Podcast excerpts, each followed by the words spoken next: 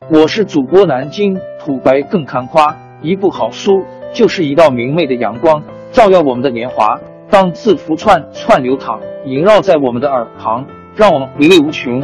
天津上元书院又和你们见面了，欢迎您的收听。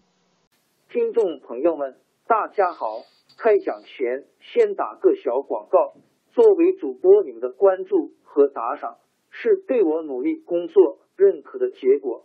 谢谢听众，天津上元书院、南京土白更堪夸主播最新专辑《平化祖国华夏上下五千年》终于上线了，一部宏伟巨作。我们的祖先以伟大的创造力、强大的生命力和巨大的凝聚力，世世代代繁衍生息，历尽磨难，从远古走到现在，从蒙昧走向文明。全书共计两百八十三回。作为播客，我劳动我所得，付费的有声书来了，你愿意为此花钱花时间吗？评话中华上下五千年专辑的进度更新按听众的关注和评论而定。喜马拉雅号 UID 七三二六四零二二，微信号 sh 八五七三零一四四九。请多多关注，多多打赏，谢谢大家，谢谢。下面正式开讲《评话中华上下五千年》专辑。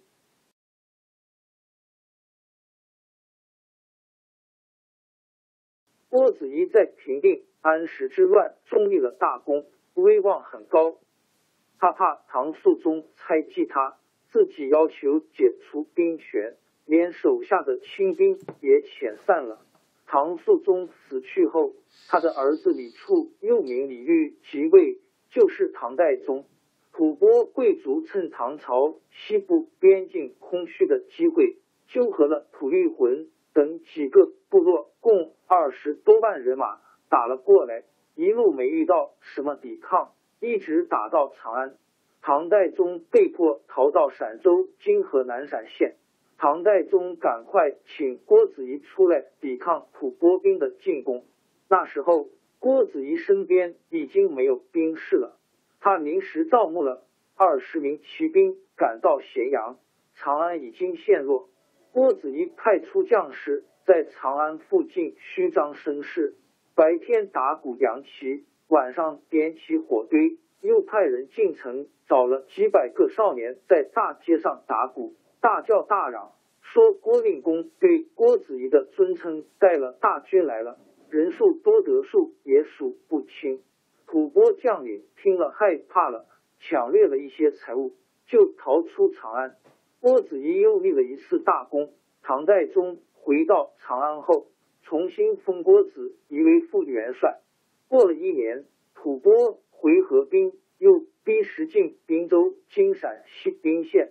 兵因兵 n 郭子仪派他的儿子郭熙因 x 带兵去协助滨州节度使白孝德防守。郭熙仗着他父亲的地位，滋长了骄傲情绪。他部下的兵士纪律松弛，有的兵士在外面欺负百姓，干了坏事，郭熙只当不知道。滨州地方有些地痞流氓，觉得在郭家军里。当个兵士，既没有约束，又有个靠山，就纷纷找熟识的兵士，在郭熙军营中挂个名，穿起兵士的服装。那批流氓和兵士勾结起来，大白天成群结队在街上为非作歹，遇到他们看不顺眼的人，就动手殴打，甚至把人打成残废。街上的商铺也常常遭到他们的抢掠。滨州节度使白孝德为这件事很头痛，但是他自己也是郭子仪的老部下，不敢去管郭家的人。滨州旁边是荆州，金甘肃荆州北。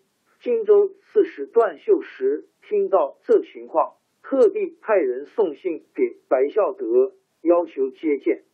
白孝德把段秀实请了来，段秀实说。白公受国家的托付治理这块地方，现在眼看地方上弄得乱七八糟，民道若无其事，这样下去，我看天下又要大乱了。白孝德知道段秀实是个有见识的人，就向他请教。段秀实说：“我看到您这里这样乱，心里也很不安，所以特地来请求在您部下做个都虞候军法官，来管理地方治安，怎么样？”白孝德拍手说：“好啊，你肯来，我真求之不得已。”段秀实在滨州当上了都虞候，这件事并没有引起郭熙手下将士的留意，一些兵士照样胡作非为。有一天，郭熙军营里有十七个兵士在街上酒店里酗酒闹事，酒店主人要他们付酒钱，他们就拔出刀刺伤主人，还把殿堂里的酒桶全部打翻，酒全流到水沟里去了。段秀实得到报告，立刻派出一队兵士，把十七名酗酒闹事的人统统逮住，就地正法。老百姓看到这批害人的家伙受到惩罚，个个称快，人人高兴。这消息传到郭熙军营，兵士们一听到有人居然敢杀郭家的人，都大吵大嚷起来。一下子，大家都穿戴好盔甲。只等郭熙发出号令，就跟白孝德的兵士拼命。白孝德害怕了，只怪段秀实给他闯了祸。段秀实说：“白公不要害怕，我自会去对付。”说着就准备到郭熙军营里去。白孝德要派几十个兵士跟随段秀实一起去。段秀实说：“用不着了。”他解下佩刀。选了一个跛脚的老兵替他拉着马，一起到了郭熙军营。郭熙的卫士们全身盔甲，杀气腾腾的在营门口拦住段秀实。段秀实一面笑，一面走进营门，说：“杀个老兵还用得上摆这个架势？我把我的头带来了，叫你们将军出来吧。”卫士们看到段秀实泰然自若的样子，呆住了。报告郭熙，郭熙连忙请段秀实进来。段秀实见了郭熙，做了一个揖，说：“郭令功立了那么大的功劳，大伙都敬仰他。现在您却纵容兵士横行不法，这样下去能不大乱才怪呢。如果国家再发生大乱，你们郭家的功名也就完了。”郭熙听了，猛然惊醒过来，说。段公指教我，这是对我的爱护，我一定听你的劝告。他边说边回过头对左右兵士说：“快去传我的命令！”全军兵士一律卸下盔甲，回自己营里休息。再敢胡闹的，处死。当天晚上，郭熙把段秀实留下来，请他喝酒。段秀实把带来的老兵打发走了。自己在郭熙的营里过了一夜，郭熙怕坏人来暗算段秀实，自己不敢睡，专门派兵士在段秀实宿营地巡逻保护。第二天一早，郭熙还跟段秀实一起到白孝德那儿道歉。打那以后，郭家的兵士军纪肃然，没有人再敢违法闹事，滨州地方的秩序也安定下来。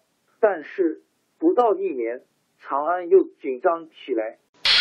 王朝更迭，江山易主，世事山河都会变迁。其实我们无需不辞辛劳去追寻什么永远，活在当下，做每一件自己想做的事，去每一座和自己有缘的城市，看每一道动人心肠的风景，珍惜每一个擦肩的路人。纵算经历颠沛，尝尽苦楚，也无怨悔。感谢您的收听，朋友们，让我们下期再见。